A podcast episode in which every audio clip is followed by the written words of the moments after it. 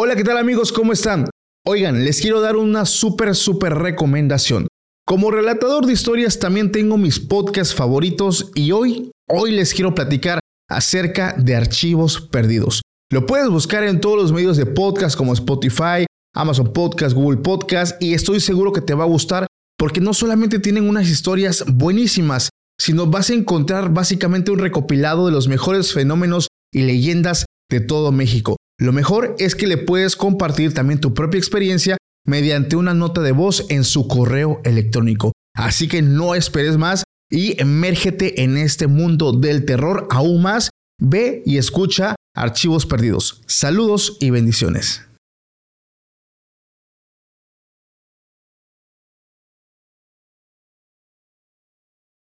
Él refleja que ese día que él cuenta, con sus propias palabras en algunas entrevistas que ha dado, que él se dirigía a la televisora donde le iban a hacer esa entrevista, pero en el camino a donde iba a grabar, él nota que hay un coche negro nuevo, él relata que es un coche nuevo, él inclusive pensaba que por la opulencia de ese vehículo era algún vehículo de algún político o algún embajador pero él, relata que el vehículo se pone delante de su propio vehículo y nota como un segundo vehículo se pone justamente atrás y lo encajonan. No hay forma de que él avance para atrás o para adelante, ni siquiera para hacerse a los lados. Y lo que provocan que él vaya frenando hasta que termine deteniendo completamente su vehículo. Lo que él relata es que él lo primero que pensó en es huir. Algo le quieren hacer. Sí. Pero ni siquiera se da cuenta en el momento en que uno de estos hombres se acerca a su ventanilla y con su mano detiene la puerta para que él no salga.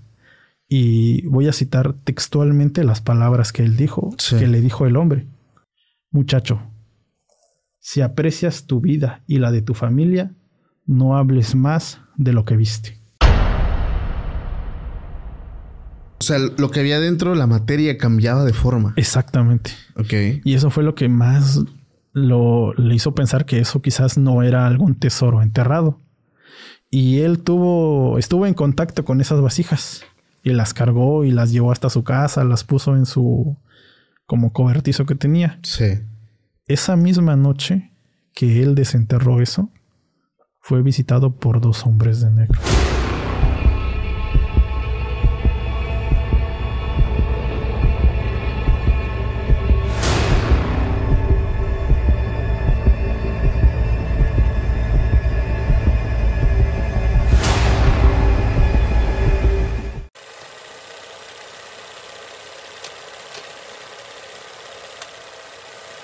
Hola, ¿qué tal amigos? Sean bienvenidos a un capítulo más de Podcast Extra Anormal.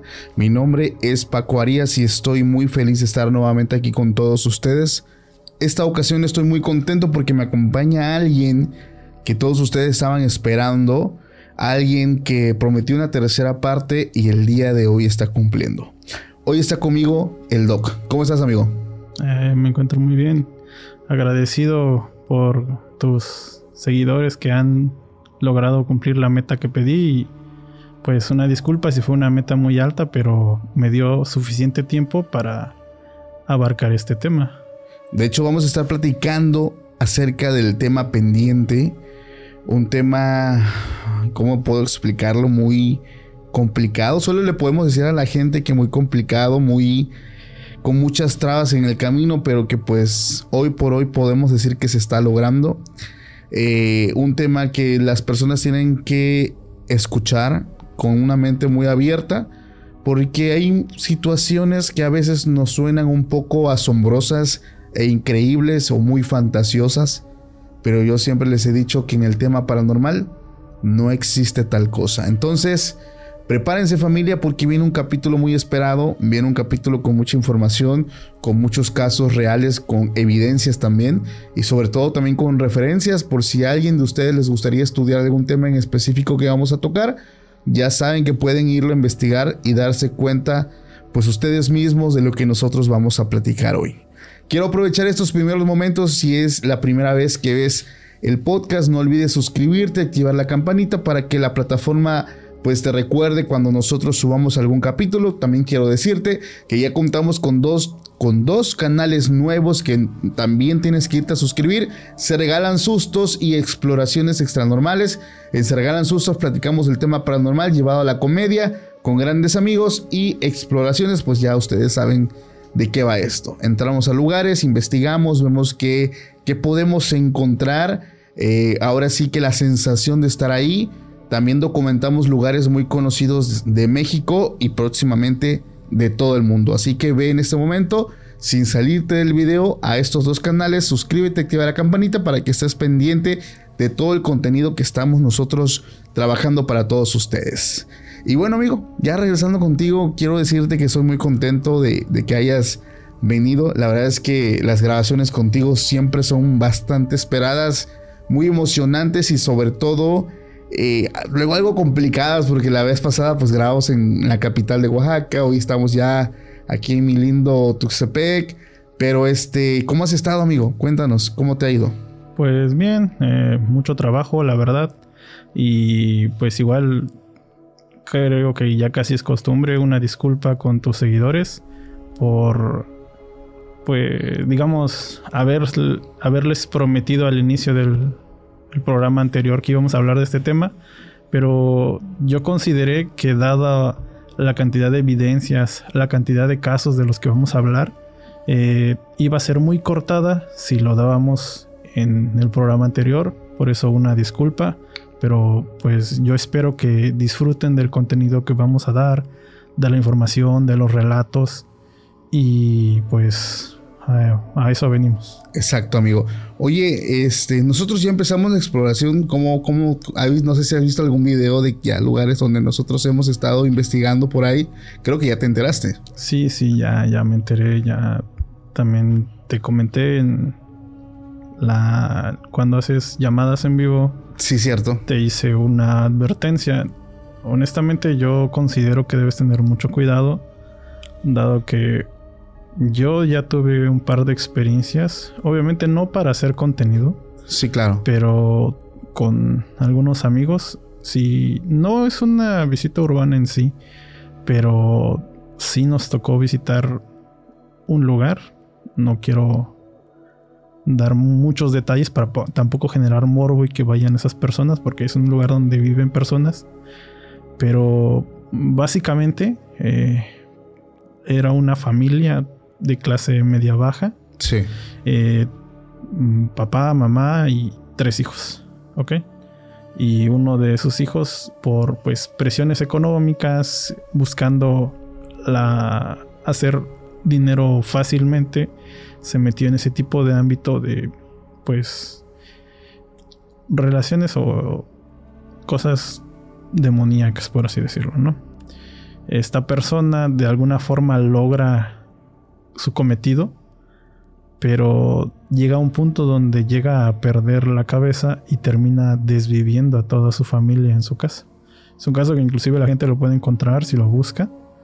Esa pues vecindad continúa ahí y yo fui con estos amigos a pues a conocer, ¿no? Porque pues es una vecindad pública, puedes entrar.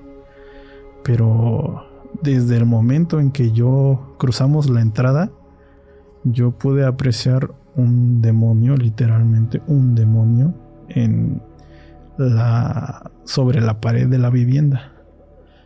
Yo al momento que lo vi, automáticamente ya no quise entrar. Ok.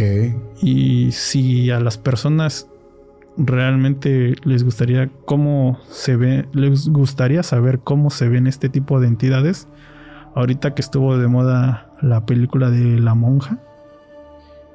La 2. La 2, exactamente. Así como se ve en esa película, yo digo que quien realizó esa película o ha visto o se ha informado mucho, pero realmente así se ven. De ese color, de esa forma, con esas facciones tan grotescas. Y yo te vuelvo a hacer esa, pues, como advertencia. Sí de que todo ese tipo de lugares tiene ciertas energías que no que no no son buenas. Ok.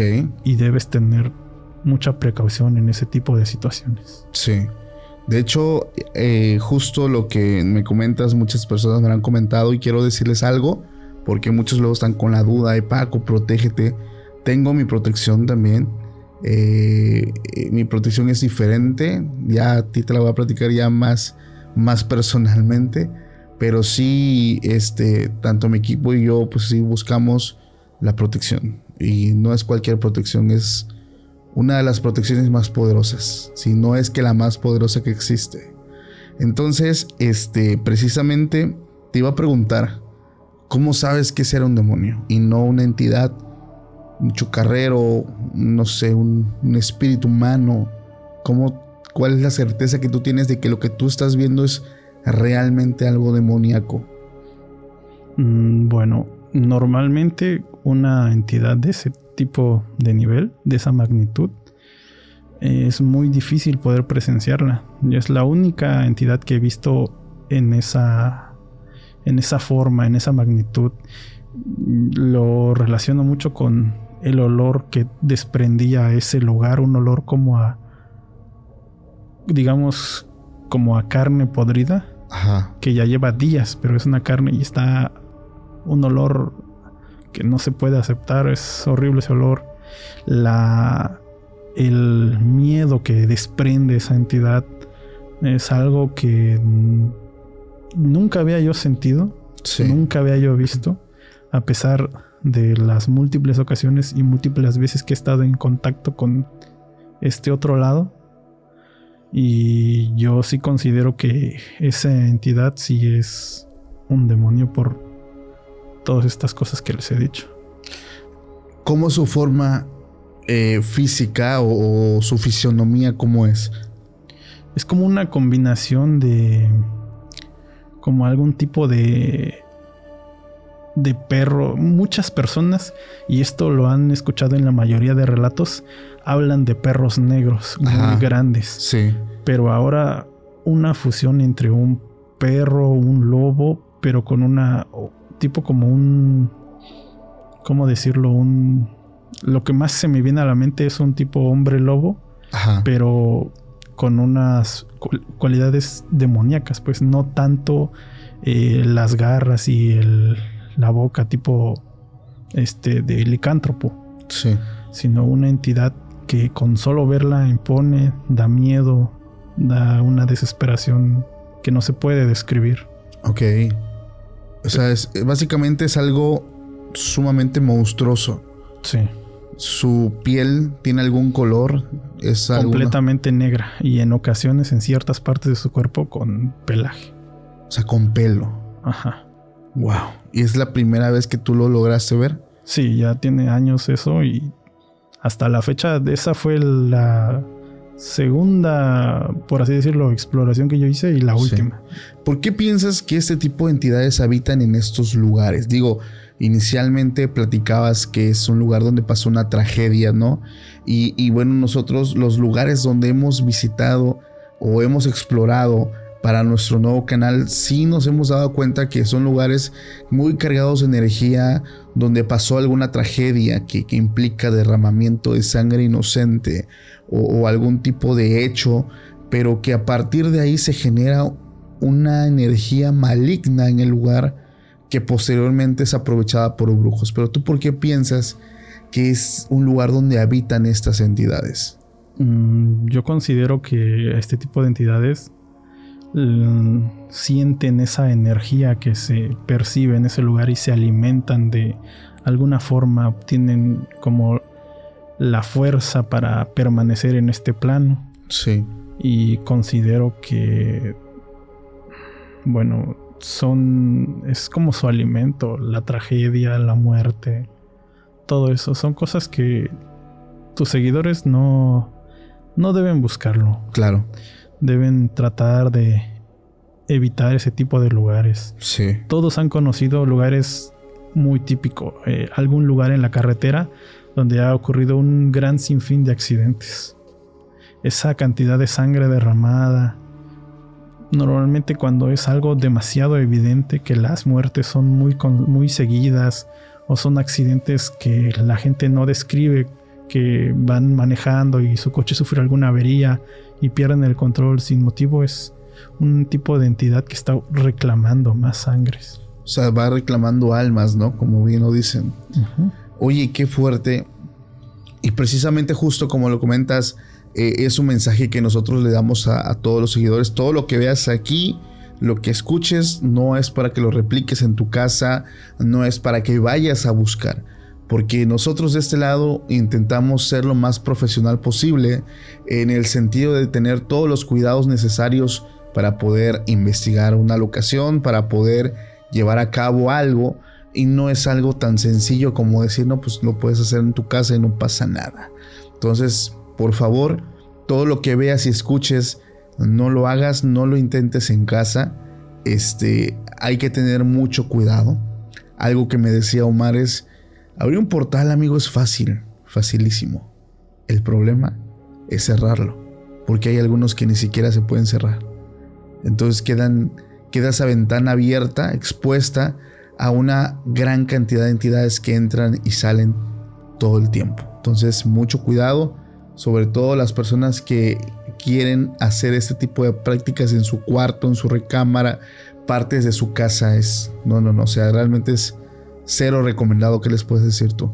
Mm, bueno, yo normalmente veo siempre sus comentarios en YouTube, es la única plataforma donde puedo leer sus comentarios y entiendo la molestia que tuvo tu, tus seguidores, la gran mayoría, porque decidiste jugar la Ouija.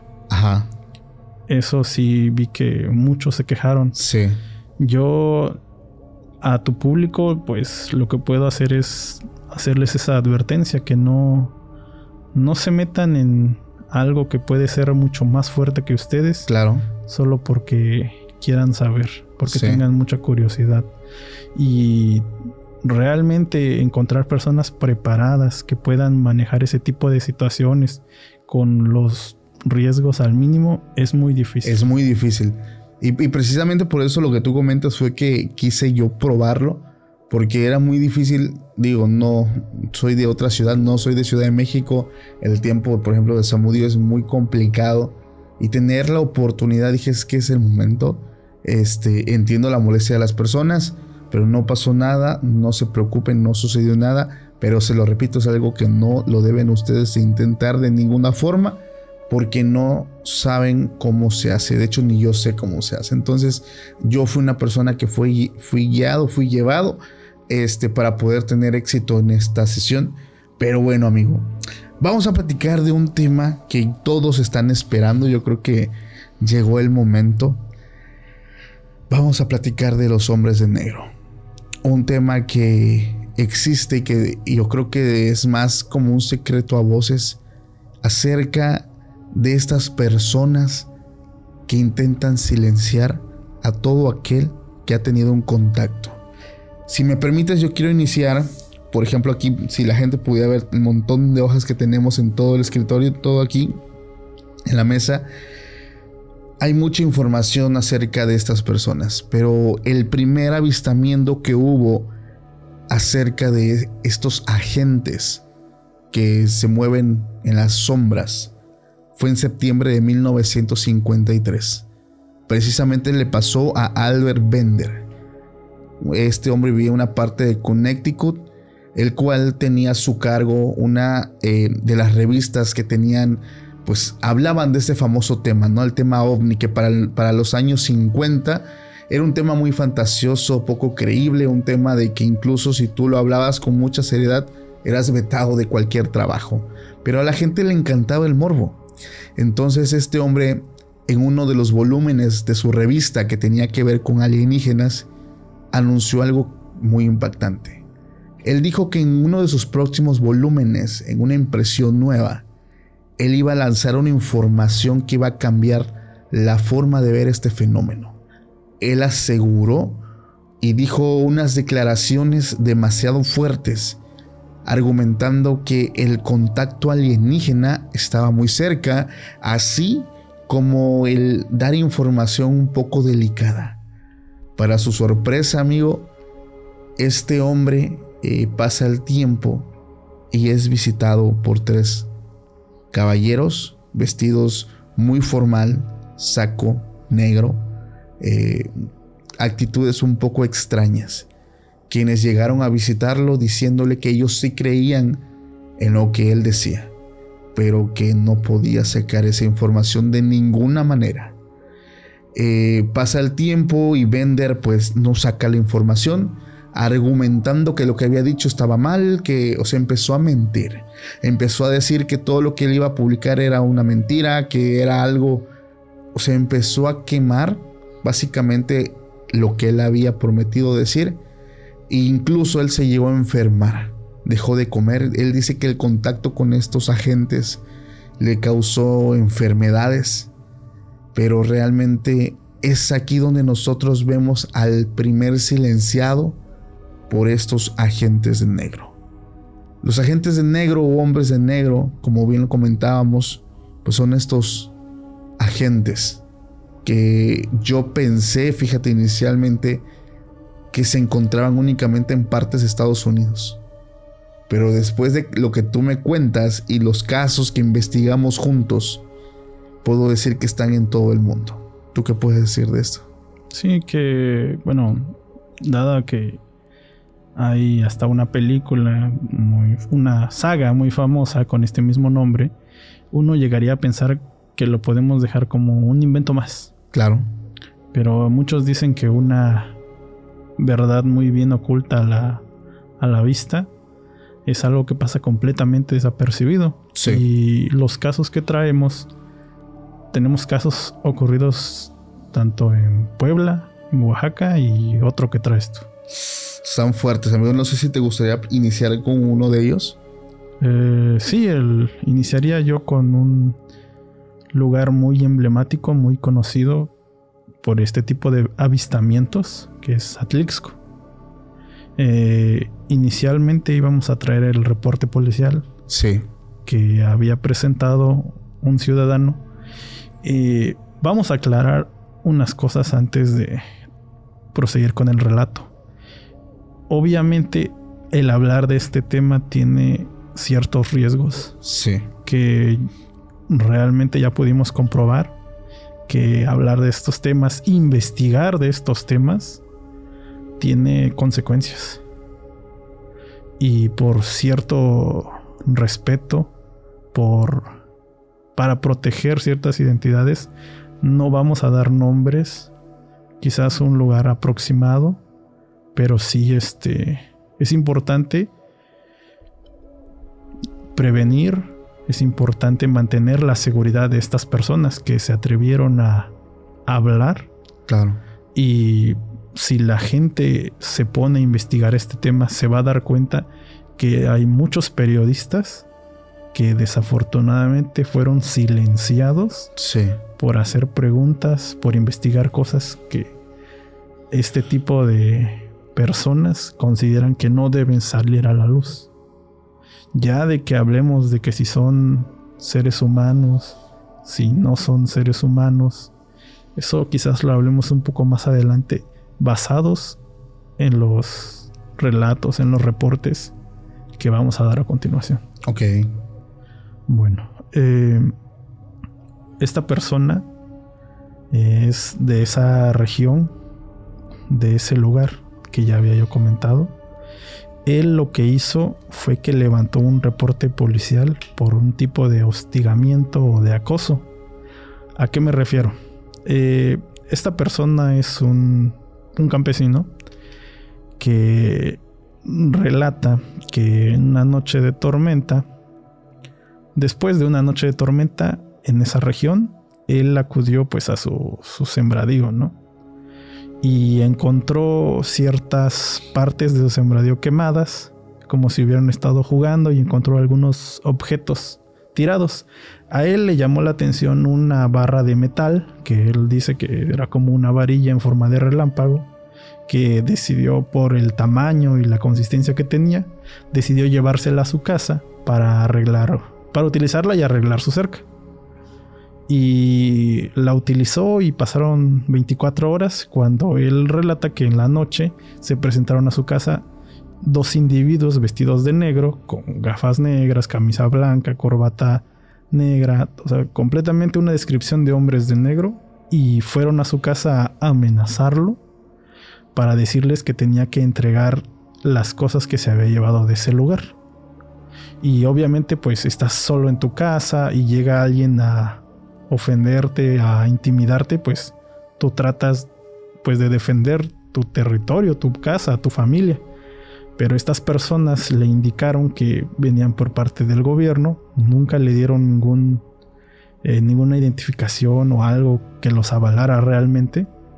Pero como él solamente vive ahí con su esposa, y al notar que eran pues no solamente los que estaban en su puerta, sino había más individuos afuera en coches, eh, pues prácticamente igual nuevos y de color negro, él lo único que hizo fue que les indicó dónde estaba esa varilla y dónde la había utilizado para arreglar su cerca.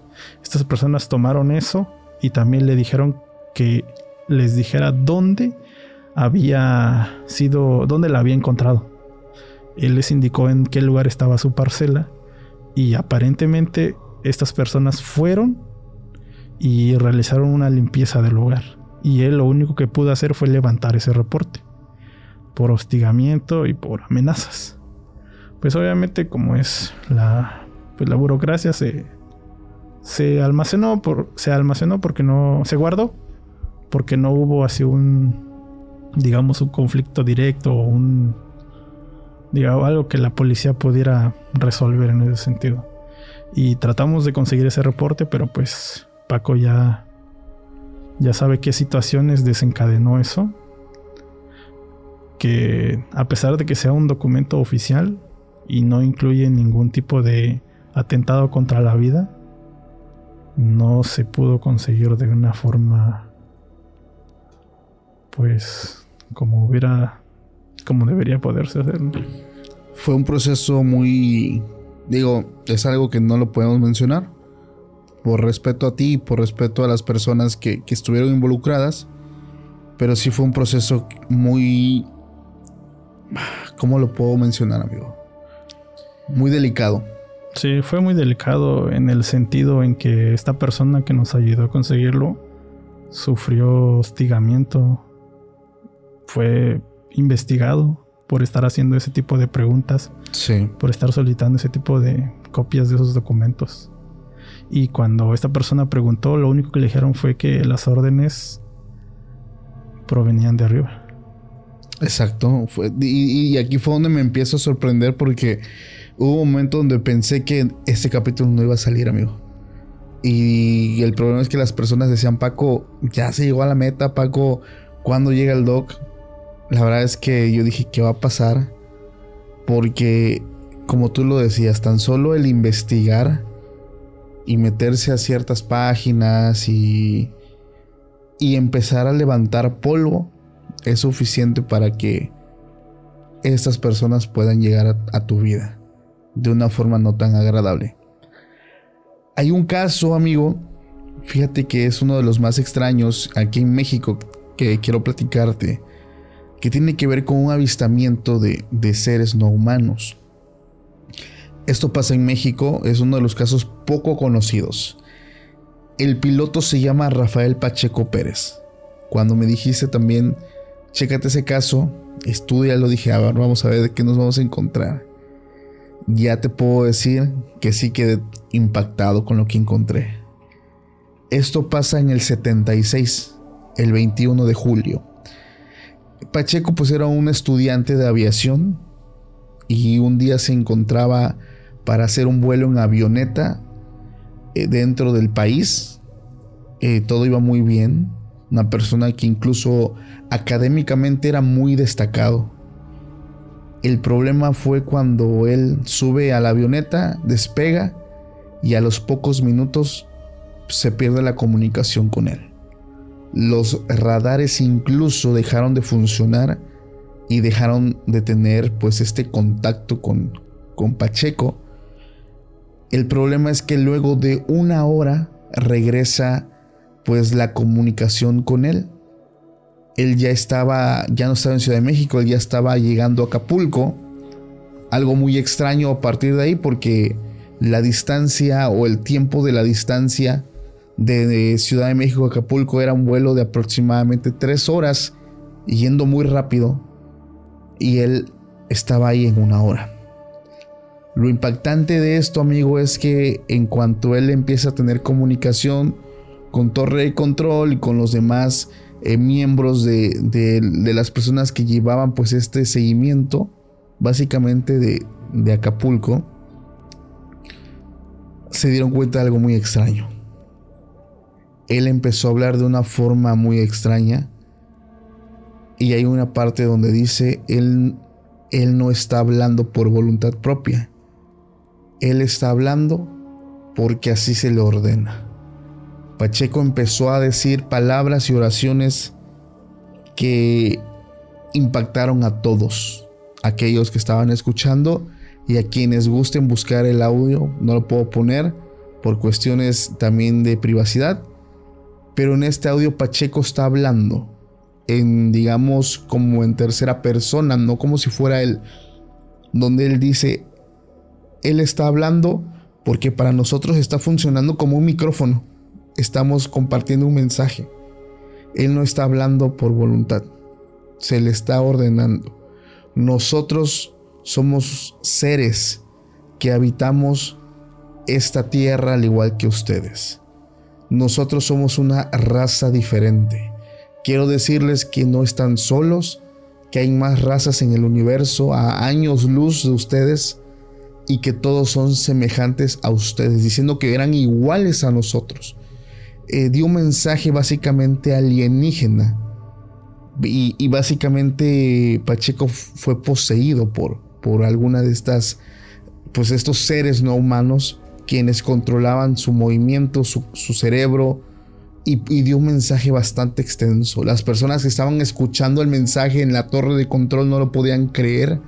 O sea, eh, hablaban con él diciendo de qué estás hablando, de, o sea, ¿qué, intentas decir. Cuando él aterriza la avioneta, descubren principalmente una, se hizo muy poco tiempo, demasiado, o sea, fue una velocidad, menos que haya ido a una velocidad sumamente supersónica y aún así, o sea, una hora, ¿cómo crees? Y lo impresionante es que el combustible de la avioneta estaba completo. Pacheco es sometido a pruebas médicas para investigar si su organismo, estaba bajo influencias, pues de, digamos, sustancias que alteren, pues ahora sí que su estado de salud. La sorpresa es que durante todo este proceso médico y los estudios descubrieron que él no tenía ningún medicamento o sustancia que lo alterara. A pesar de las pruebas, Pacheco pierde la oportunidad de ser piloto. Por esa simple, digamos, situación que si fuera falsa, él lo dijo incluso en una entrevista. Si esto fuera falso, yo lo hubiera dicho porque me costó mi carrera, me costó básicamente el no encontrar un buen empleo durante muchísimos años, y, esto lo hablaba anteriormente. Las personas que antes hablaban de este tema, amigo, hablando de los años 50, los años 60, los 70, eran personas que quedaban marcados para toda su vida. Quedaban marcados como los locos, como lo peor. Hoy en día ya es un tema que es tratado en, la Corte de Estados Unidos, en, lugares donde antes ni en sueños. Esto era un tema ficticio, un tema de fanáticos, un tema de que si un doctor o, un piloto hablaba de esto, era expulsado, era votado y era vetado para no trabajar más ahí. Entonces, este fue el caso de, de Rafael Pacheco Pérez, uno, un pues digamos, un aprendiz de piloto que no logró graduarse y menos trabajar de esto por esta posesión que él tuvo en uno de estos vuelos. Es, yo quedé impresionado con eso. Sí, es un caso muy impresionante. Más que nada refleja el estigma que se vivía en esa época. Claro. El ser perseguido. Si tú hablabas de estos temas, eh, normalmente ya te catalogaban como un paciente psiquiátrico porque lo consideraban lo consideraban como alucinaciones por algún tipo de estupefaciente, eh, alcohol, problemas psicológicos. O sea, era un. Había. Era tan fácil. Eh, era tan fácil, ¿cómo decirlo? Ridiculizarte. Era tan fácil alterar esa información que tú dabas como para hacerla pasar por un delirio. Exacto. Pero pues ahorita en este en esta actualidad, en este tiempo en el que vivimos, nos damos cuenta que ya no es tan fácil reprimir a las personas, reprimir a los medios de comunicación. De hecho, inclusive la plataforma de YouTube tiene ciertas restricciones sobre ciertos temas. Sí.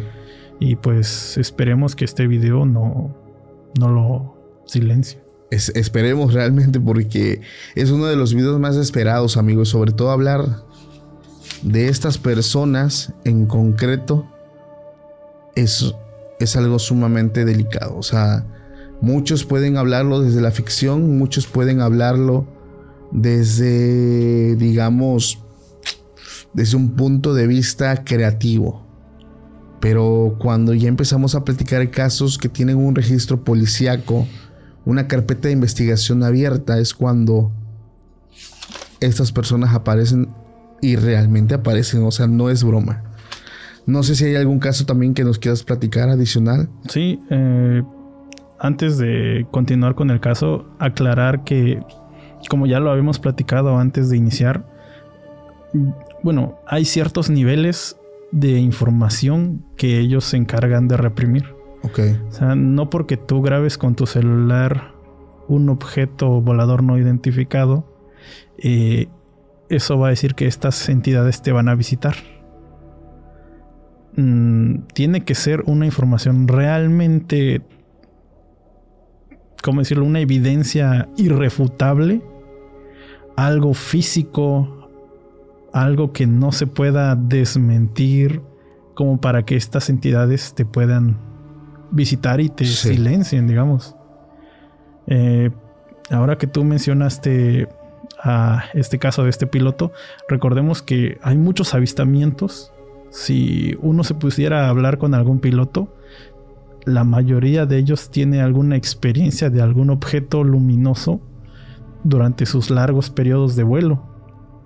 Y normalmente lo hablan entre ellos, pero no pasan a una a una comunidad que pueda ser pues divulgada, digamos. ¿Por qué? Porque su credibilidad como pilotos, inclusive en esta actualidad, se ve muy afectada. Y son personas que porque pues es su sustento, no pueden hablar de eso.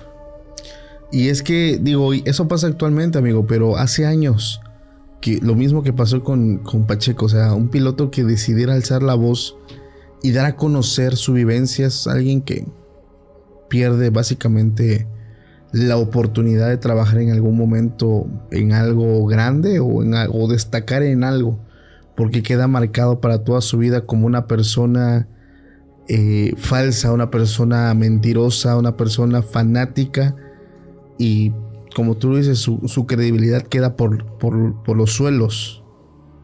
Otro caso es el de Carlos Antonio de los Santos, que también es piloto, no tiene mucho, que se dio a conocer en un, reportaje el audio que él envió a la torre de control. Este caso es muy interesante porque ya vamos a entrar un poquito ya de lleno a cuando te visitan los hombres de negro.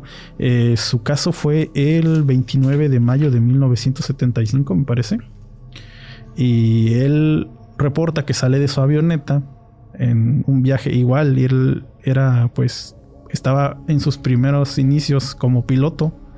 Él revela que en su, pues, en su aeronave se le posan dos objetos voladores a ambos lados, a ambas alas, y él observa de frente un tercer objeto y él tiene tanto miedo de que vaya a chocar que empieza a gritar desesperado.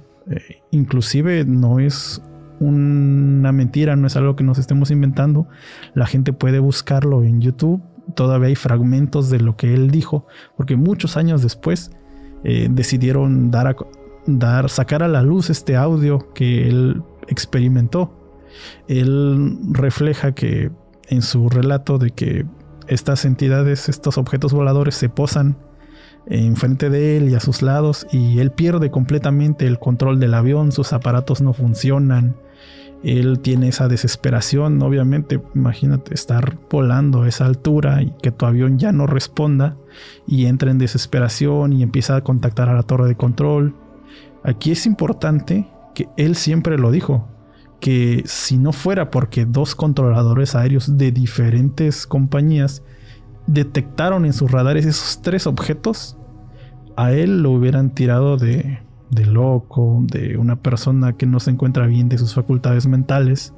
Pero gracias al testimonio de esas personas, él conservó esa credibilidad. Y eso es lo que se sabe. Lo que casi no, no se ha platicado es que es el encuentro que tuvo él con los hombres de negro. O sea, después de su encuentro y de que él habla, digo, la, la parte buena del relato es que él tiene cómo sustentar su vivencia. Exactamente, o sea, no es algo que dependa solamente de lo que él diga. Exacto. Y por ejemplo, cuando ya hablamos de su visita, él refiere que dos semanas después de haber eh, pues sufrido este incidente, él es invitado a algunos, algún programa de televisión para que él relate su historia.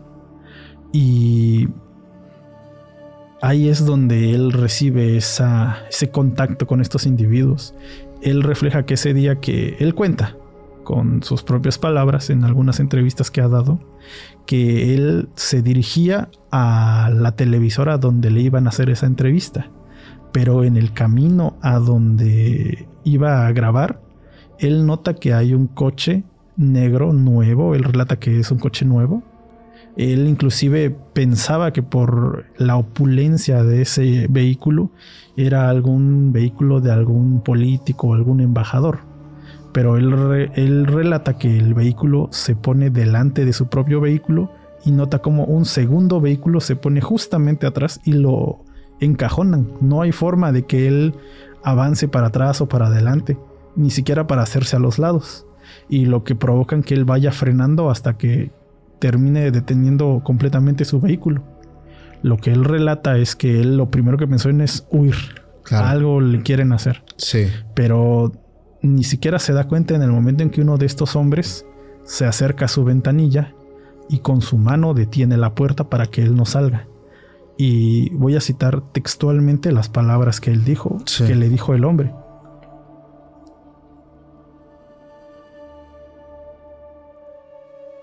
Muchacho, si aprecias tu vida y la de tu familia, no hables más de lo que viste. Terminó de decir esa frase y se regresaron todos a sus automóviles. Sí. Y él, pues, ante esta amenaza, decidió ya no participar en ese programa. O sea, aquí tengo yo una duda, amigo. ¿Los hombres de negro son vienen de parte de un gobierno? O es como una institución oculta paralela al gobierno? Mm, ahí sí es un debate un poquito difícil de hablar de ese tema. Porque para empezar, nada nos dice que sean completamente humanos. Es que hay personas, aquí va, que relatan que, que hay agentes que sí son humanos, pero está la otra parte de personas que han tenido el encuentro con seres que no lo parecen tú decías una característica que la gente también describe, su voz. Su voz no es fluida, no es humana. Es una voz como si fuera por una inteligencia artificial o una voz hasta cierto punto robotizada. Mm. ¿Habías escuchado eso? Sí, es algo característico, como ya habíamos comentado, que son como ciertos niveles. Dependiendo de la información que tú tengas, te visitarían. Si es algún alguna información muy leve, por muy pequeña que parezca, te visitarán pues personas encargadas de valorar el riesgo potencial de la información que tú tengas. Pero si tú ya tienes una evidencia física, entonces ya te visitarían otras entidades. Pero ¿qué hacen? Man, te buscan, te detienen, te privan de tu libertad, ¿qué hacen? O solamente te amonestan, te, no sé, buscan callarte, ¿de qué forma? Eh, yo considero que es dependiendo de la información que tú tengas y lo que tú quieras hacer con esa información. Si tu información es demasiado sensible que ellos consideren que no debes salir a la luz. Sí. Inclusive hay casos que hasta te desviven. O sea, también lo hacen. Hay muchos periodistas que han, si la gente se quiere entrar a fondo en este tipo de temas, se va a dar cuenta que hay muchos periodistas que han sido, que casualmente tienen, pues, muertes, por así decirlo, de otra palabra, eh, muy extrañas. Es un tema bastante interesante porque precisamente México pues es uno de los países con más índice de mortalidad precisamente por periodistas. Pues básicamente hablamos de, de que estas personas pues buscan este acoso hacia las personas que tienen pruebas, ¿no? Acerca de cualquier tema alienígena.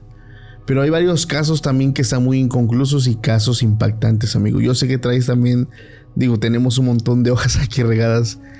¿Algún caso? Traigo un caso donde es como una diferencia con este tipo de entidades donde no son malas. Al contrario, dan un beneficio. Ok, ok.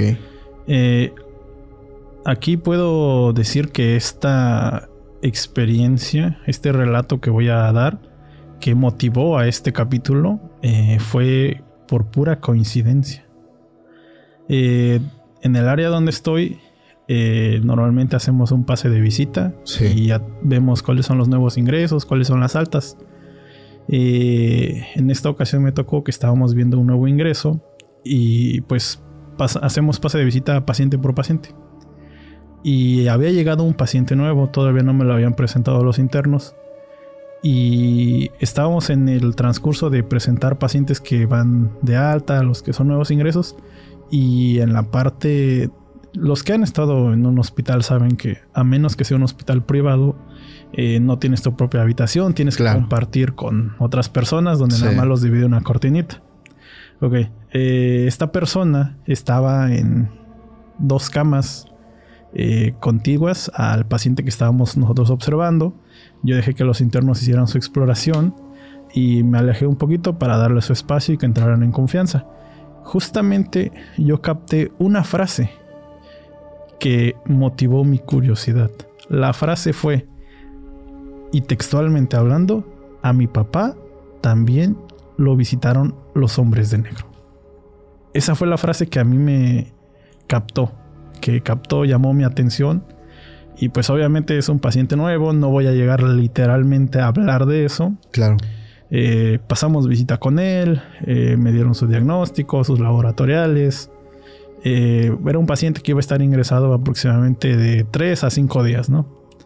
esa ocasión no me tocó quedarme de guardia, pero al día siguiente sí me tocó estar de guardia en la noche. Eh, fue un momento donde yo aproveché porque ya no teníamos tantos pacientes y me acerqué a platicar con ese paciente y su familiar. Y pues obviamente me presenté, soy el doctor tal y tal, este, yo estoy ahorita encargado de guardia y empecé a hacer plática. Era un paciente pues, pues estable, no iba a estar unos 3, 5 días máximo. Sí. Y poco a poco empezamos a platicar y a, a sacar temas. Yo con la intención de llegar a, esa frase que le había dicho. ¿Por qué? Porque muchos preguntarán, eh, ya lo he dicho, no, no me gusta que piensen que todo me pasa a mí, pero por algún otro motivo siempre termino involucrado en este tipo de situaciones. Este fenómeno ovni, eh, en lo personal, representa algo que tiene cierto impacto personal en mí. Y es algo que, pues, por mi privacidad me voy a reservar. Pero que eh, fui testigo hace unos momentos antes de iniciar. El motivo es que es un motivo muy personal, involucra a personas muy cercanas a mí, demasiado cercanas, e involucran este fenómeno en primera persona. Algo como en la clasificación sería un, ¿cómo lo llaman? Contacto de primer segundo grado, primer grado, no Primer grado. Por así decirlo. O sea, y eso, pues, una disculpa a tus a tus seguidores, pero eso es algo que me voy a reservar para mí, Pero si tienen la confianza que les ha dado Paco, él puede dar veracidad Sí. de ese- esa situación. Sí, de hecho yo fui testigo de cuando esta persona te contó. De hecho tú me dijiste, ¿quieres, quieres ver? ¿Quieres una prueba de ¿Quieres lo- una prueba? Dije, pues va. Y, y, y sí, o sea, realmente la... ¿Cómo se dice? La... El tono, eh, la forma en cómo se expresa la persona, o sea, de... Es que esto... O sea, definitivamente tú has vivido ese fenómeno. Digo, tanto el fenómeno paranormal, como las personas ya lo saben, como el fenómeno ovni. O sea, Sí. es, es lo impresionante de esto. Sí, no es una forma como yo te he dicho para ganar dinero o algo, sino tampoco somos investigadores, somos divulgadores de esta información. Exactamente, y eso todo el tiempo lo he dicho. Y adicional también digo aprovechar, porque luego salen los comentarios, y es que ¿por qué se tapa la cara? ¿Por qué quiere llegar a decir tantas cosas? A ver, él, este, el Doc no es una persona que cree contenido. De hecho, yo me acuerdo que en su momento te ofrecí, oye, ¿por qué no creas contenido? Y me dijiste, no, no me interesa. Yo a mi chamba y, y esto es para pues comunicarle a la gente lo que realmente sí sucede, pero que muchos ignoran. Entonces, digo, todo el tiempo me lo dijiste, tu final, mi finalidad no es eh, crear contenido. Tú, tú haces y llevas tu profesión de una forma muy profesional y hasta ahí. Sí, de hecho, o sea, mi, por mi profesión yo tengo cierta ética con los pacientes. Yo no puedo dar nombres, no puedo dar ese tipo de situaciones.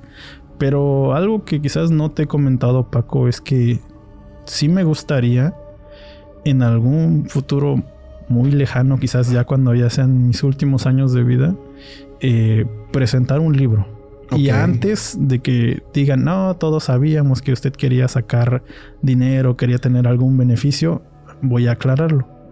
Eh, mi primera idea fue sacar un libro en un formato digital que fuera de descarga gratuita para cualquier persona que quiera, pues, entretenerse, leer eso. Sí. Pero en ese libro me gustaría plasmar las evidencias que por obvias razones no se pueden mencionar, pero obviamente manteniendo el anonimato de las personas, algunas fotos, este, ese tipo de situaciones. Y mi primera idea fue hacerlo en descarga gratuita para que cualquier persona que quisiera lo pudiera descargar. Eh, pero tengo un amigo que quizás ya he contado algún relato de él, que él me dijo, oye, vas a, a invertirle tiempo, o sea, tú lo vas a querer sacar, trata de obtener algún beneficio antes de que me digan algo. Considero que sí tiene razón, pero yo lo haría de forma de que se pudiera vincular, si por ejemplo, suponerlo, un costo, un dólar, pero que se pudiera vincular a alguna asociación de beneficencia. Ok. O sea, el dinero iría directamente a alguna asociación para ayudar a algún, por ejemplo, me gustaría mucho ayudar a la asociación de los niños que sufren quemaduras Sí. o algún o los pacientes que son niños terminales. O sea, de alguna forma eh, que si digo un dólar en cualquier moneda de todos los, de todo el mundo, si 100 personas eh, lo llegaran a comprar, sería para mí pues haber contribuido en algo a esas personas. O sea, no, no buscar un beneficio personal. O sea, ya cuando llegas a un a un nivel de conciencia que ya no buscas tanto el mérito, no buscas tanto la fama, la gloria, tratas más bien de buscar la ayuda a quienes realmente lo necesitan. Busques compartir. Exactamente, no, no busco un beneficio. Y por eso les digo, esto sería dentro de muchos años. Pero créanme, tengo casos muy buenos, vistos desde el punto de vista médico, con pruebas, con resonancia, o sea, estudios completos. De hecho, le comenté a Paco uno que tengo justo ahorita de un caso verdaderamente Sí. que estará sí o sí en ese libro. Quizás pudiera yo hablarlo en otro momento, porque creo que nos estamos desviando mucho del tema. Sigo, suele suceder, amigo, no te preocupes, así pasa cuando eh, el podcast pues toma su rumbo, ¿no? O sea, y es lo chido que a mucha gente le gusta, o sea, nos metemos tanto en un tema que nos vamos y ramificamos sobre más ideas y nos vamos y nos vamos, pero pues es parte de... Eh, continuando con el relato de esta persona. Eh, pasaron dos, tres días, estuve de guardia una noche y platiqué muy bien con él. Eh, le aclaré todas sus dudas de su padecimiento, este, pues cómo lo íbamos a tratar y cómo íbamos a ir viendo su cuadro de evolución. Eh, llegué a entrar en confianza. Si algo tengo que lo que, si algo de lo que puedo estar orgulloso es que todos mis pacientes siempre tienen mucha confianza en mí. Ok. Y honestamente, si ustedes van con un médico, no le oculten nada, díganle cualquier cosa. Todo lo que tenga que saber relacionado a su enfermedad, coméntenselo, no se guarden nada. ¿Por qué? Porque eso afecta mucho el diagnóstico y el tratamiento.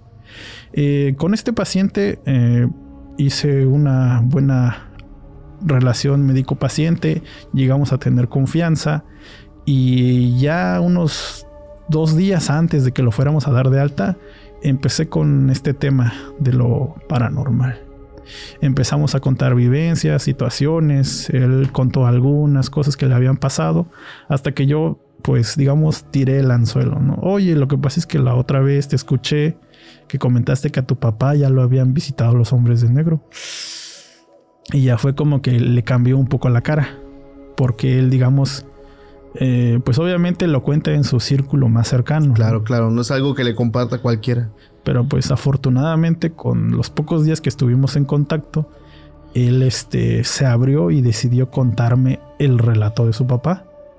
Eh, es un relato muy bueno, la verdad, por todo lo que él cuenta. Eh, yo le dije, oye, ¿no hay alguna forma como de que tu papá me lo pudiera contar?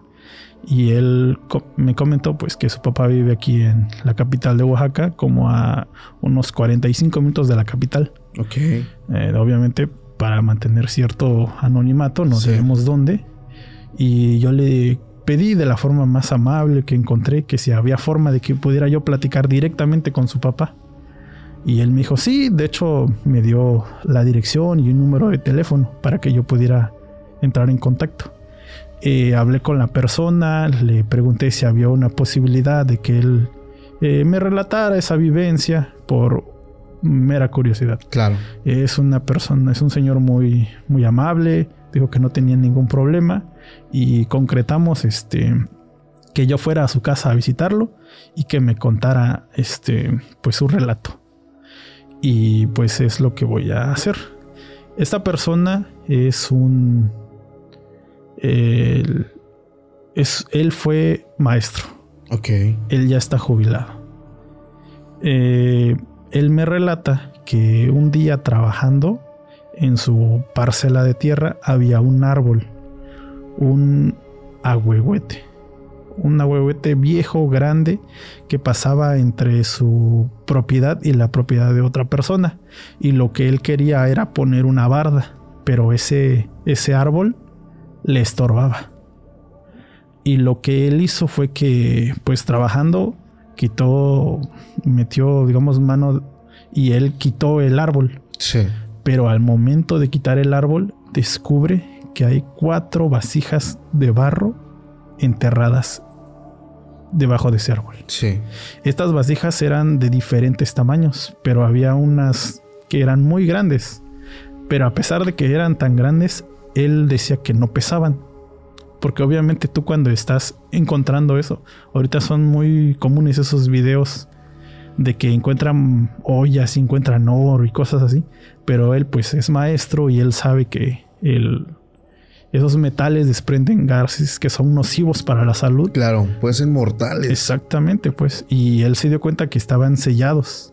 Sellados en el sentido en que estaban, pues, digamos, con lodo y están sellados de esa forma, muy rústicamente.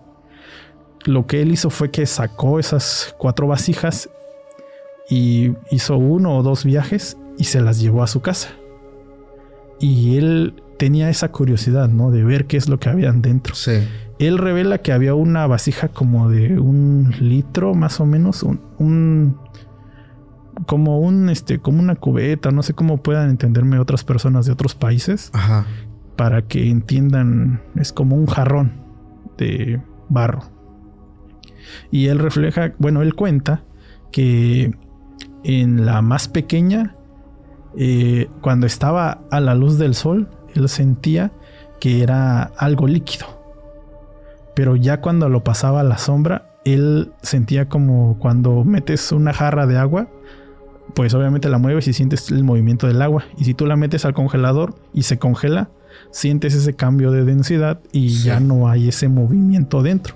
Y él cuenta que cuando estaba dentro de su casa, que había sombra, esa, esa vasija tomaba ese aspecto como si se hubiera congelado. O sea, lo que había dentro, la materia cambiaba de forma. Exactamente. Ok. Y eso fue lo que más lo, le hizo pensar que eso quizás no era algún tesoro enterrado. Y él tuvo, estuvo en contacto con esas vasijas y las cargó y las llevó hasta su casa, las puso en su como cobertizo que tenía. Sí. Esa misma noche que él desenterró eso, fue visitado por dos hombres de negro. Él relata que son, eran como las 9, 10 de la noche y tocaron a su puerta. Sí. Él estaba solamente con su esposa y uno de sus hijos más pequeños. Y él recuerda que tocaron a su puerta. Él abrió y se encontró dos personas. Él relata personas muy blancas, altas. Él consideraba que eran estadounidenses. Inclusive lo que ya hemos hablado de la voz mecánica. Cuando yo estuve preguntando y escuchando el relato con el señor, eh, pues obviamente hay programas, ¿no? Y le dije, su voz escuchaba más o menos así. Y yo utilicé uno de esos programas o de esos filtros, si tú quieres, que te mecanizan la voz con inteligencia artificial. Y él dijo, sí, sonaban exactamente. Ah, hay que aclarar que esto que le pasó a él ya tiene más de 30 años. Ah, la vida, o sea, ya es algo viejo. Ya es algo viejo. Y en ese entonces pues no había ese tipo de programas, pues, para alterar ese tipo de voz. Él cuenta que su español era muy mecanizado, como si fueran frases escritas y las leyera una computadora. Sí. Eso es lo que él recuerda de ellos. Y él recuerda que únicamente le dijeron, eh, queremos que nos des los objetos que has desenterrado. Y ahí Paco hay que hacer ese énfasis. Por ejemplo, estamos hablando de que estaba en un, en un lugar alejado de la capital en ese entonces. Este, ¿Cómo? ¿Cómo se enteraron? ¿Cómo se enteraron? Él lo primero que pensó es que eran vecinos de o los dueños del terreno que él había que compartía, digamos, sus vecinos de colindancia. Y a lo mejor ellos lo habían dejado y por eso habían ido a reclamarle. Ok. Pero pues él, él iba a defender de que también estaba en su, en parte de su, de su terreno. Y él simplemente les dijo, si quieren, yo se las vendo. Y simplemente él relata que estas personas se miraron entre sí, ni siquiera dijeron nada y ellos solo le dijeron cuál es su precio. Y él lo primero que pensó fueron 10 mil la chiquita, 20 mil, 30 mil y 40 mil. Sin saber qué es lo que tenía. Sin saber qué era lo que tenía. Estas personas se quedaron viendo, se voltearon y dijeron, ok. Bueno, no dijeron ok, dijeron, está bien le daremos lo que usted pide. Textualmente lo que él recuerda.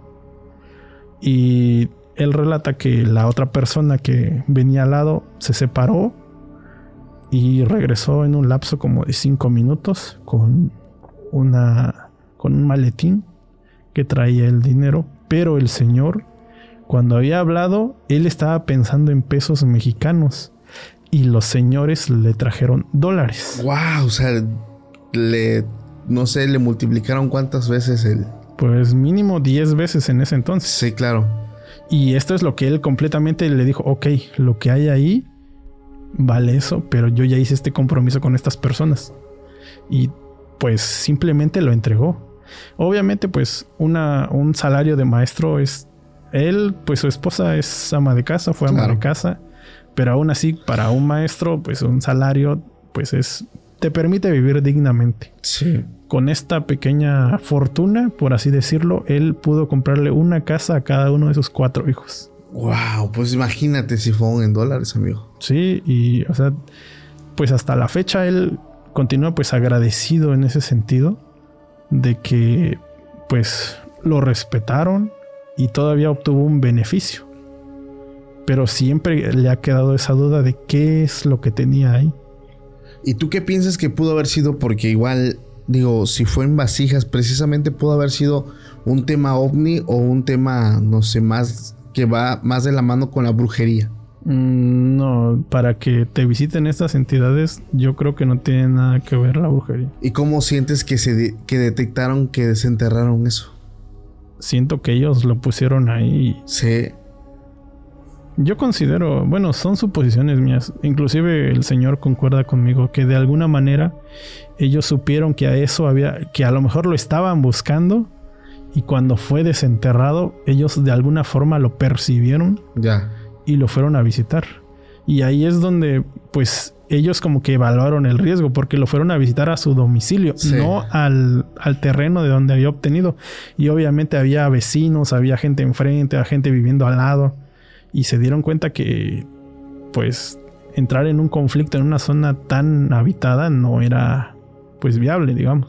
Oye, ¿tú piensas que realmente estos agentes están por todo el mundo?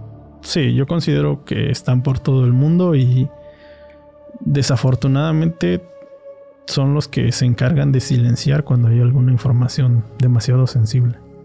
¿Tú piensas, amigo, que va a haber un momento donde digo, es que hasta ahorita, si, nos ponemos a pensar, estamos en la era de la comunicación, donde con tu simple teléfono puedes comunicar a más de un millón de personas en varias plataformas, por ejemplo TikTok, que es de las plataformas donde si tú subes algo eh, impactante, en uno o dos días llega a millones de personas. ¿Tú piensas que va a haber un punto donde estos seres en algún momento ya tendrán demasiado trabajo y dirán, ya no podemos silenciar a tanta gente. Yo considero que va a llegar a un punto donde la humanidad va a aceptar esto, el fenómeno como una verdad. Y siento que en ese momento es cuando va a producirse un gran cambio en la mentalidad de las personas. Exacto. Inclusive el solo hecho de que sea aceptado oficialmente, si nos ponemos a pensar en las implicaciones religiosas, éticas que eso conlleva, muchas religiones o una de dos o se adaptan o se terminan. Exacto, claro, porque van en contra de la ideología judio-cristiana, bueno, que, que, es la religión que predomina en México, el catolicismo, el cristianismo, estas religiones abramánicas, porque dirían, si ya se aceptó el fenómeno, ¿dónde vamos a meterlo en nuestra Biblia? ¿Dónde lo metemos en nuestras creencias?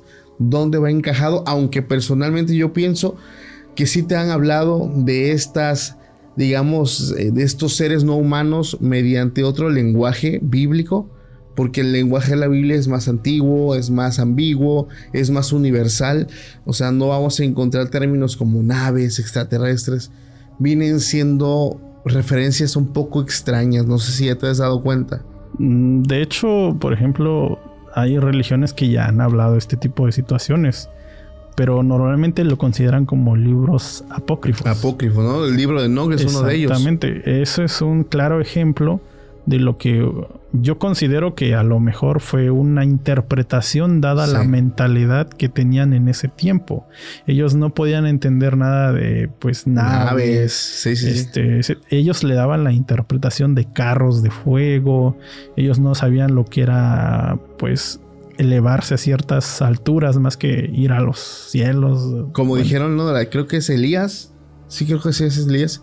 El profeta que no murió, que fue elevado, ¿no? Elevado, abducido, no sé. O sea, e, es un tema impresionante, amigo. Oye, ¿hay algún otro caso que tengas de hombres de negro? ¿O te gustaría pasar a otro tema? Pues pudiéramos dejarla acá si tu público quisiera que se haga otra parte. Sí, sí, claro. Hay que lo pongan en los comentarios. La verdad tratamos de abarcar algunos de los temas más impactantes. Pero cuéntame entonces, ¿qué te gustaría platicar, amigo? Porque yo sé que tú eres un mundo completo de, de, mucho misterio. Este, realmente esta, esta, plática que tuvimos con antelación eh, para planificar este, este capítulo me, me sacó de onda muchísimo, bro. Cuando me dices que está pasando esto, esto, esto, que yo dije, híjoles, sí está cabrón. Pues sí, pues tomar en cuenta de que todavía hay muchos casos, inclusive que ya no mencionamos. Claro. Que quizás para otro momento pudiéramos mencionar, porque de verdad son muchos casos. Sí. Pero también recordemos que esto implica un riesgo. Es correcto. no es tan fácil divulgar este tipo de temas. De hecho, digo, esperemos y la plataforma no lo baje.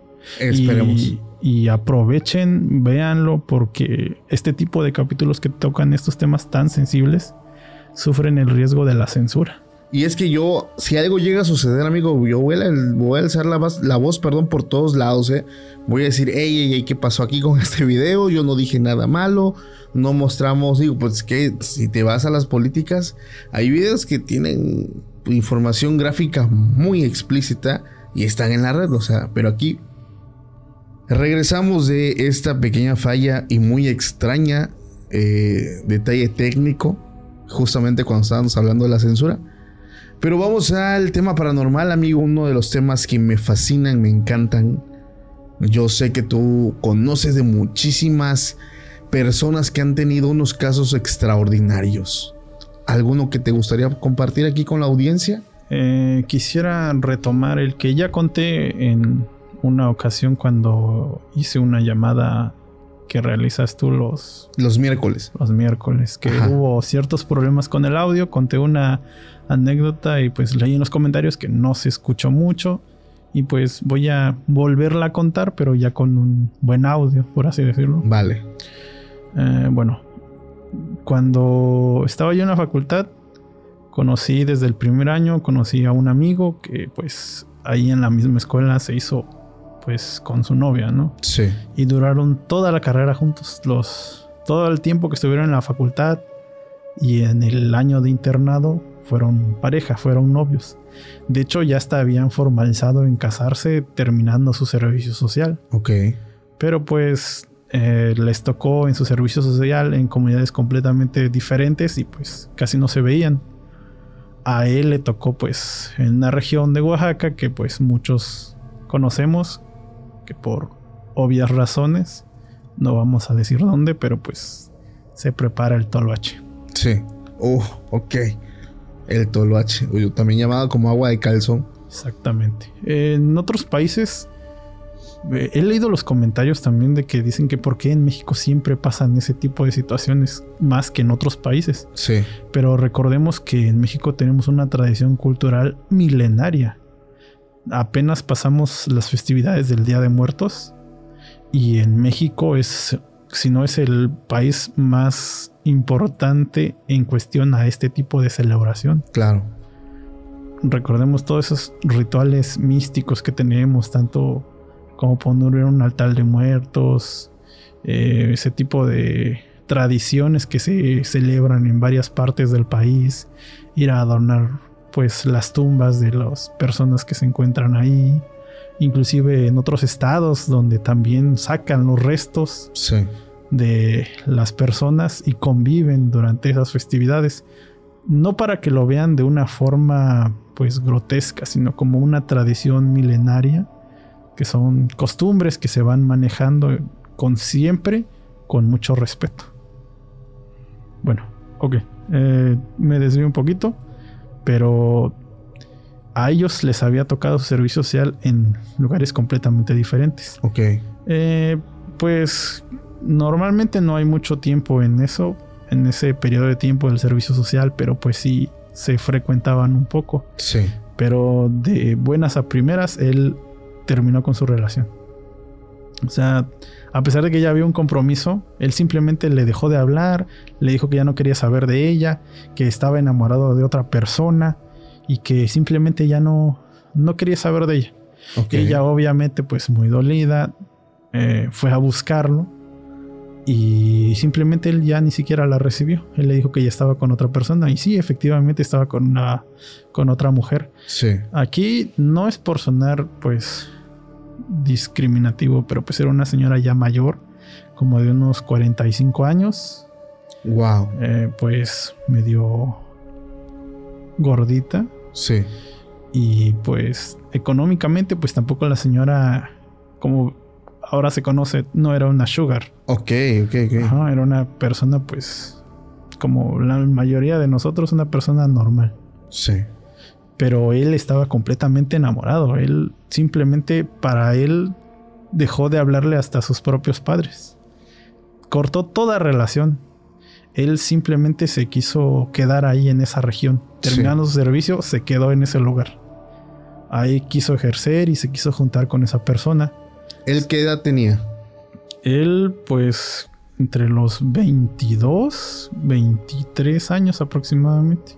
tablo que... Era una persona joven. Le dobleteaba la edad a la doña. Sí, exactamente. Ok. Pero inclusive dejó de hablar a sus propios padres. Sus propios padres fueron hasta esa región para que entrara en razón y que regresara. Porque ya había un compromiso con la chica, pues. Pero a él no le importó. Él decía que estaba enamorado y que con esta persona lo tenía todo. Y pues hasta ahí entonces, obviamente pues en sus redes sociales, pues quitaron sus fotos juntos, él empezaba a subir fotos con la señora. Sí. Y pues todos nos quedamos así como que, ¿qué onda, no? claro. Bueno, algo debe hacer que, que te haga olvidar a pues tu pareja de tantos años. ok. Y pues esta chica pues igual se separaron, cambiaron de redes. El chiste es que yo les perdí la pista. No tiene mucho cuando me lo volví a encontrar. Y pues por pura curiosidad le dije, oye, ¿qué onda? yo, ¿qué pasó con esta persona? Estabas muy enamorado. Y él me relata que no recordaba ese tiempo que él había estado en esa región. O sea, como si se le hubiera borrado la memoria. Exactamente. Ok. Él dice que los pocos recuerdos que tenía es que esta señora eh, siempre, todos los días, le daba un té. Siempre, siempre decía, oye, este, amor, este, tómate tu té. Inicia el día, tómate tu té. O no te lo has tomado, tómate tu té. Todos los días le daba ese té. Y él como que le agarró un sabor, tanto que si es que yo sentía que era como una necesidad, que si no me lo daban me daba ansiedad. Oh, ya. Y pues, eh, igual, como lo dije antes, no quiero sonar este despectivo. despectivo, pero tuvo mucha suerte este conocido porque esta señora falleció durante la pandemia, falleció de COVID. Ok. Y pues obviamente él sufrió mucho. Sí. Pero ya que pasó el mes, él trataba de seguirse preparando su té, pero él no sabía cómo prepararlo, pues. Tuvo como que ese periodo de cuando una persona que es adicta tiene su síndrome de abstinencia, él lo estaba viviendo. Y pues sí, cuando terminó esa, esa etapa de su vida, él regresó acá intentó todavía recuperar su relación, pero pues esta chica ya estaba en otra relación y pues, tristemente pues terminó de esa forma. Y precisamente tú podrías decir que esta mujer le estaba dando Digo, es que el concepto agua de calzón o agua de toloache es diferente. El agua de toloache es un té de, hierbas, pero el agua de calzón ya es otra cosa, amigo. O sea, se le conoce casi igual, pero sí, sí, tienes razón. Hay una región de, pues, por acá cerca, ¿no? Donde se acostumbra, eh, está dentro de su cultura de las mujeres, que si les gusta, pues, un hombre, eh, o sea, va desde lo más suave y, disculpen si suena un poco ofensivo. o asqueroso. Desde una bebida preparada donde se remoja una prenda hasta una bebida que lleve fluidos. el fluido que llega cada mes a las mujeres. Entonces sí suena muy fuerte y, realmente hay muchos casos de personas. Y, es que pasa algo, amigo. Las veces que yo he tocado este tema, sí me ha tocado censura, de verdad. En, Facebook me pasó fuertísimo, me infraccionaron el video, me lo bajaron. Eh, la persona, el hombre es como si fuera un zombie. Las personas intentan hacerlo entrar en razón y es una persona que no entiende. Por más que le expliques lo que está dejando, no lo entiende y es como si no estuviera en sus cinco sentidos. Es muy raro. Sí, de hecho estoy seguro que alguien comentará que conoce el caso de, alguien, sí. que pasó por lo mismo. Y si tú preguntas a alguien de esa región, estoy seguro que alguien va a decir que yo conozco a alguien que conoce que lo puede preparar, que Exacto. sabe. O sea, es una, es algo como endémico, por así decirlo. Sí. Pero es algo muy triste porque digo, no puedes tener a alguien hacia la fuerza, amigo. Es un tema bastante complicado. Algo con lo que te gustaría despedirte en esta noche, amigo. Digo, hemos tenido muchas pausas en este video. Es extraño porque normalmente nosotros nos sentamos y no paramos hasta, hasta que termina esto. Pero han pasado situaciones bien raras. ¿Por qué piensas que sucede eso, amigo?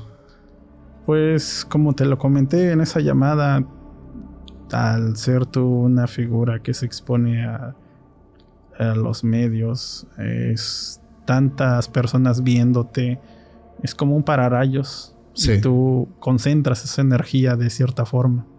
Y pues, aunque yo no lo quiera, también cuando nos vemos generamos un poquito más de esa, ese interés. Claro, Por eso se concentra ese tipo de energías. es correcto. Hermano, tremenda plática nos acabamos de aventar. De verdad que estoy bien agradecido contigo. Te agradezco de todo corazón. Eh, digo, yo sé lo complicado que es a veces las distancias de donde tú estás, que si está algo retirado hasta acá. Eh, de verdad te agradezco muchísimo. ¿Habrá en algún momento una cuarta parte o ya no va a haber?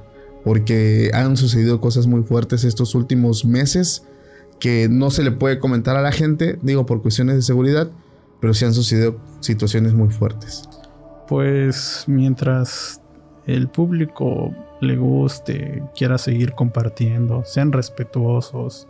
O sea, yo no vengo a ofender a nadie, Claro, tampoco vengo a convencer a nadie, pero como ya lo he dicho, o sea, esto es algo que sucede y pues créanme, si ustedes enfrentaran o vieran este tipo de situaciones, sabrían que no es un tema del que se puede hablar fácilmente. así es. Pero pues si tu público le gustaría que regresara yo otra vez, pues igual ya no voy a poner metas porque se enojan conmigo Sí, y tampoco voy a pedir suscriptores porque dicen que a lo mejor este me pagas algo, sí, pero pues entiendan que no no es mi intención obtener algún beneficio de esto, sino Claro. simplemente es que la gente entienda y quizás ofrecer consuelo para algunas personas por ciertas situaciones que igual ya he platicado, pero sí este que tu público decida.